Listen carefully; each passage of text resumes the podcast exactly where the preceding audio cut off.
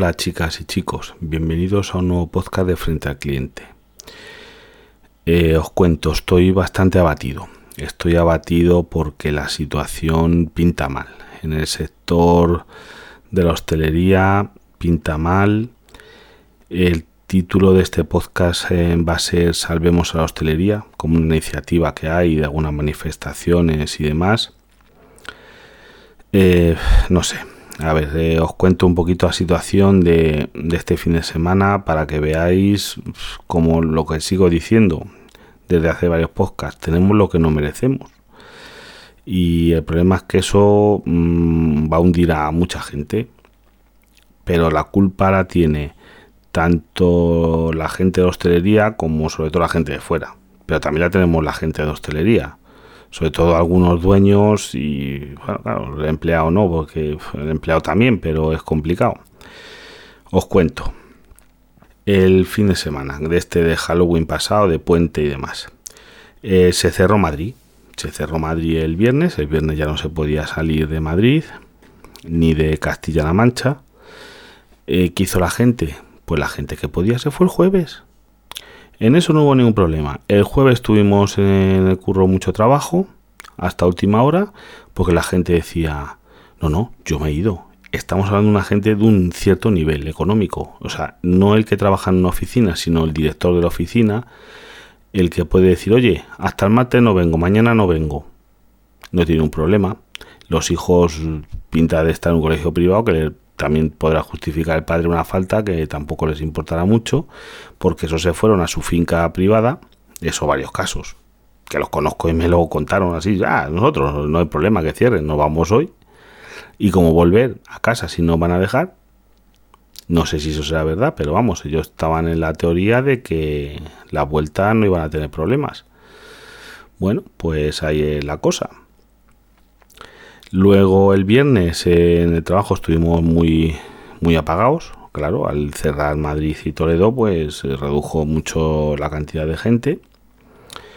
En términos generales seguimos igual. La gente todavía tenemos que seguir luchando. Ponte la mascarilla.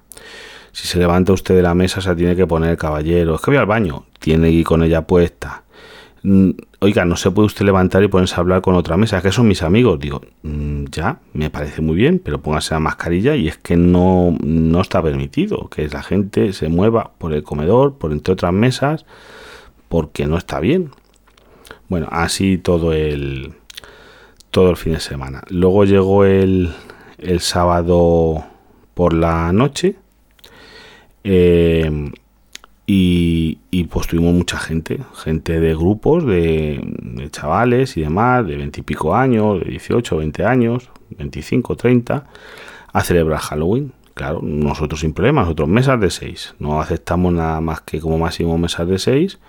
¿Que soy más? Bueno, pues, eh, pues hacemos varias reservas de mesas de 6. No podemos hacer otra cosa. Nosotros juntos, nada. Mesas de 6 con sus separaciones y demás. Lo que es allí eh, se respetó todo a rajatabla, no, eso no hubo mayor problema. Alguna gente a esas horas, vamos a ver, que vino un poquito, ¿ves? La gente vino a cenar un poquito antes porque ahora el toque de queda aquí es a las 12 y a las 12 se tenían que ir. Vamos, a partir de, bueno, nosotros realmente la ley dice que a las 12 tenemos, no podemos admitir, a partir de las 12 no podemos admitir a más clientes y tienen que salir todos los clientes a la una. Ahora, luego el toque de queda, claro, como salgas a la una y te pillen por ahí, ya es tu problema, porque a mí me han parado.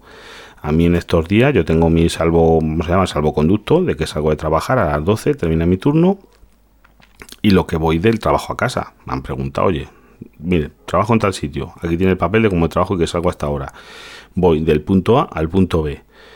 Y ven que lo lógico que eso, han parado un par de veces los controles de Guardia Civil. Y mire, mi carnet de identidad que vivo en tal sitio. Ningún problema. Puede continuar usted, que descanse, sin problema ninguno. Con eso. Y ojalá hubiera más controles. Porque luego os contó el siguiente caso. Tanto el viernes como el sábado, como salía a esas horas, me encontré fiestas por ahí y sé de fiestas. Y allí, por ejemplo, los chavales estos, pues ahora cuando salgamos de aquí nos vamos al corral del fulanito, que tiene un no sé qué, un botellón montado, incluso donde vivo yo me encontré llegando a mi casa cerca de la una de la mañana, pues un botellón en vivo una organización que tiene una plaza grande central, que es una rotonda, que en el centro hay jardines y demás, una rotonda muy grande, que ahí salen las calles y ahí tenían montado una un botellón, chavales con coches, con, con BMW, con demás, o sea, que no eran niños, eran chicos y chicas hechos y derechos. No hay conciencia. Y eso siguiendo aumentando los casos a, a tutiplén. Las últimas noticias es, oye, van a cerrar la hostelería también en Castilla León. Nosotros todavía no, pero vamos, a la espera estamos de que nos cierren. Y las empresas lo van a aguantar algunas y otras no. Ya veremos a ver lo que pasa. La situación es, es fastidiada por mucho que nosotros hagamos. Y después ahora os pongo la, parte mala también. Eh, hay muchos hosteleros que no hacen respetar las normas, todavía no se han enterado. Quieren, yo lo entiendo, gente que está muy mal económicamente, pero es que eso no justifica que te lo saltes. No, no lo justifica, porque es pan para un poquito, bueno, unas migas para hoy y una gran hambre para mañana porque discotecas camufladas como restaurantes, pero que siguen siendo discotecas en que todo el mundo está bailando sin mascarilla y demás, han salido imágenes en televisión de que han hecho en Madrid, siguen pillando a gente, 300, 400 fiestas ilegales los fines de semana, de que la gente, es que no, no, yo no lo puedo entender. Y después lo digo, la hostelería seria, de verdad. Eh, por ejemplo, que, en Cataluña tenemos el ejemplo perfecto. Lleva cerrada la hostelería ya más de casi 20 días. Siguen aumentando, desde entonces han triplicado los casos. Oye, vamos a decir, a que lo hubiesen cogido en el último día de, mm, de la hostelería abierta, seguiríamos en el caso de que ya que no, no me cuadran las estos. Yo os digo, es que dentro de hostelería se mete todo y no tiene nada que ver una cafetería en la que la gente va a desayunar, a comer, a cenar, un bar, un restaurante, con una cosa de ocio. Yo el toque de queda sí que lo veo perfecto, pero se tenía que cumplir más. Yo lo siento mucho, tenía que ser incluso antes, porque aquí al contrario lo han alargado hasta las 12 de la noche, que no lo entiendo, se tenía que ser a las 10 por ejemplo, yo dejaría funcionar los sitios a mediodía. Es que de día yo lo veo muy raro que alguien monte una fiesta a las 12 de la tarde que se puede hacer pero lo veo eso. Y por las noches, un toque de queda, pero de verdad. De decir, al que le pillen, que le crujan y con más vigilancia. Y si hay que pedir ayuda al ejército para patrullar por la noche en las calles, pues a lo mejor hay que pedírsela. Porque la policía yo la veo también desbordados. En, eh, bueno, y después el caso de las manifestaciones. Vamos a ver. Yo veo bien que la gente se pueda manifestar respetando las normas. Mira, la, lo que os digo, la asociación está de Salvemos la Hostelería, había varias manifestaciones en televisión, la gente manteniendo a distancia con mascarillas, han disuelto bastante antes, porque el problema es que los antisistemas, gente que aprovecha esta cualquier cosa para reventar una tienda, como hemos visto en casos en, en la televisión, hemos visto casos de cómo roban las tiendas, como cosas de esas, tanto de un lado de derecha, de izquierda, me da igual. Aprovechan las circunstancias para coger y, y hacer vandalismo, vandalismo, y es que eso había que pararlo. Y si tenemos que depender del ejército, pues oye, para eso están también, para mantener la seguridad, ¿sabes? De decir, si hay que patrullar por las noches las calles y, que la gente vea de verdad y dice, oye, que es que está el ejército y esto no se hacen con tontas, ¿sabes? Que te cojan y te meten ahí, vamos, que te enchironen. A la gente que se lo salte a la torera y para manifestarse de día, a las 12 de mediodía. Yo las manifestaciones de día con sol y con su distancia de seguridad y demás, que la gente se puede manifestar. ¿Cómo no se va a manifestar una persona que tiene a lo mejor un barecito? Hoy hablaba, escuchaba un podcast de Oju Podcast de Yoyo Fernández, que seguro que muchos le, habréis escuchado una vez, en el que hablaba de cómo él iba a su pequeña tasca, que pueden entrar ahora eh, no sé, cinco o seis personas como máximo, en aforo, no puede usar el hombre la barra, todas las cosas, y había un, alguien que entraba y como le decía que no podía ser, que iba sin mascarilla y demás, casi no le iba a atender y demás, pues que se iba, le montaba medio ahí, vamos, casi demás, y el hombre decía, pero bueno, ¿cómo dice, yo cómo voy a molestar a una persona, decía yo, yo, que es que se está jugando el pan de, de, de, su casa. Y ese hombre le van a arruinar, porque ahora otro cierre, es que tenéis que ver de verdad, yo soy un empleado, pero yo no sé si va a haber dinero para pagar los ERTES otra vez. Y de verdad el que tenga un, tenga una propiedad, eh, o sea, vamos, ser propietario, porque muchos locales de hostelería por son, seguro que más de la mitad son de alquiler y tenga que pagar un alquiler, tenga que pagar eh, los ERTE sigue teniendo que pagar seguros sociales, tiene que pagar luz, agua, mm, ayuda no hay, porque cree, un préstamo ICO y luego le tienes que devolver. Es que eso no es una solución. Esto no es como en Francia o en Alemania, que lo que hacen es pagarte, te obligan a cerrar, pero te dan un subsidio, como si fuera un, paro al propietario, para que pueda mantener su local y es el que él, con respecto a lo que facturó el año pasado, le da un dinero para que él pague a sus empleados y pueda seguir funcionando. Pero es que aquí yo lo veo muy complicado. Van a quebrar muchísimos negocios. Y esto es una cadena. Si quiebran los bares, quiebran los restaurantes, alrededor de eso la gente que les distribuye, todo, todo es una cadena. Habrá cosas que no les afecte, pero muchas cosas les va a afectar, a muchas situaciones. Vamos, la crisis de 2008 va a ser, vamos, un juego de niños comparado con la que se nos viene encima. Se nos viene encima una muy gorda. Y por desgracia es que estamos cumpliendo. Eh, yo estudio un poquito las pandemias anteriores, las que se tienen datos fidedignos, como la mal llamada gripe española o influenza y demás. Y es que ha habido una ola, otra ola, incluso una tercera ola, que esa ya es a lo mejor no con un pico tan fuerte, no es así tan de golpe, pero sí que es mucho, mucho tiempo mantener en el tiempo. Que es la, segunda, la tercera ola se puede tirar ya un año o dos años. O sea, con casos, casos, casos, casos, más plana, pero que se tira mucho tiempo. Y es que vamos abocados a. se están cumpliendo esas previsiones, por desgracia. Y aquí vamos, no veo cerrados otra vez en casa, como están en Francia, como están en otros países. ojalá me equivoque, pero. Pero de verdad.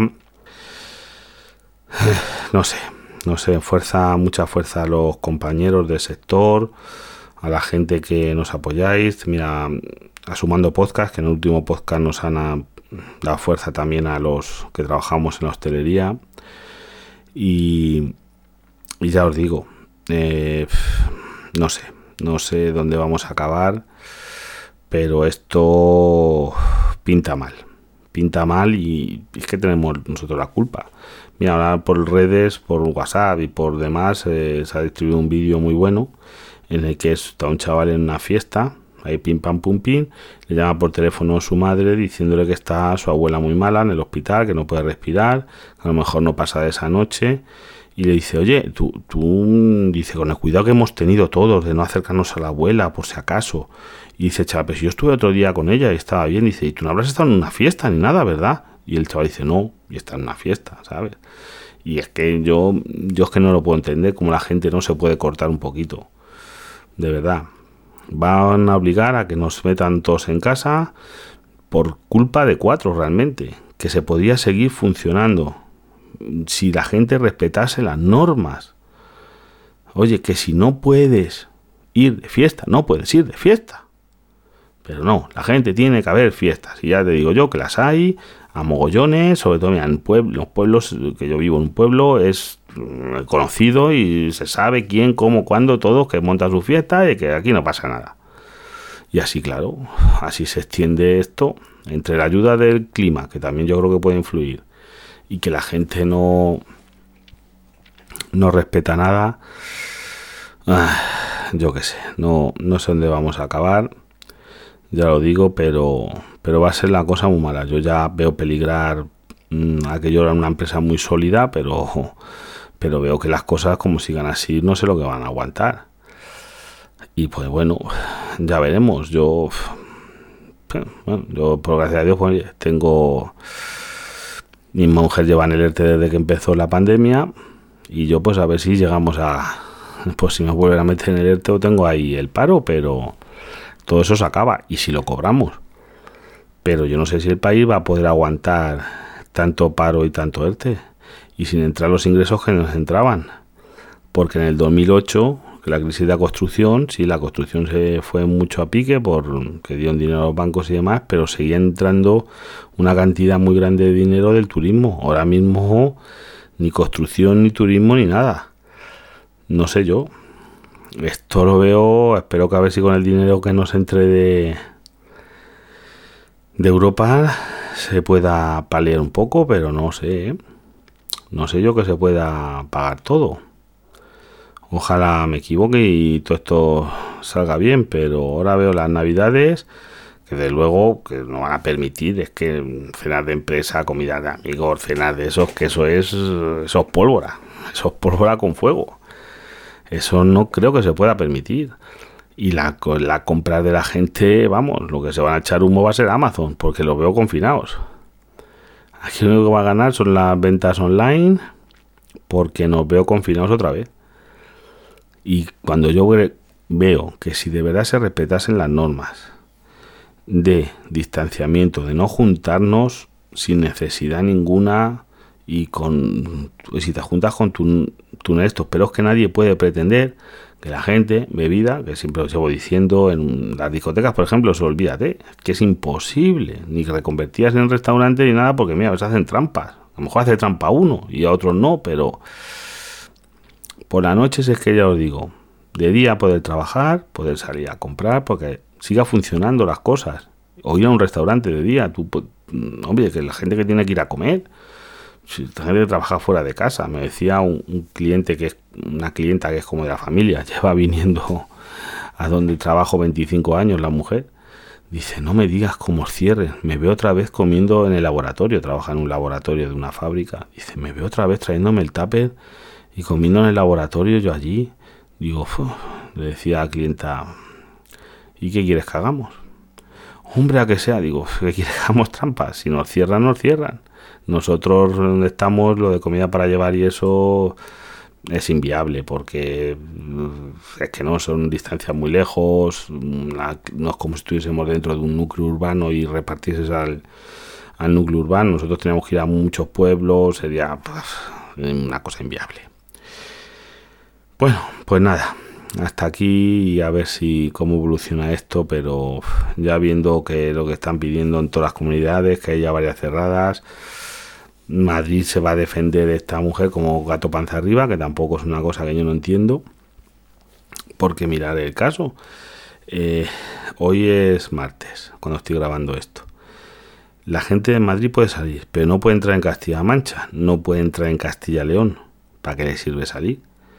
Bueno, pueden hacer la trampa de que tú puedes ir, llegar aquí a Toledo, a, te en el cruce y dices, no, voy en tránsito a Extremadura.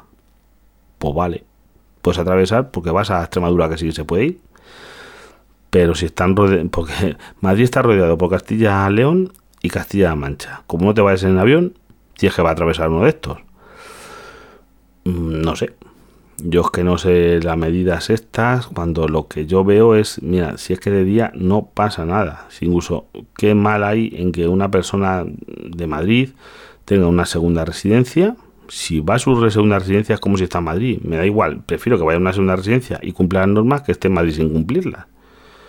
Esa persona sale de Madrid, va a su segunda residencia, está en su casa, no pasaría nada. Si, claro, se comporta bien.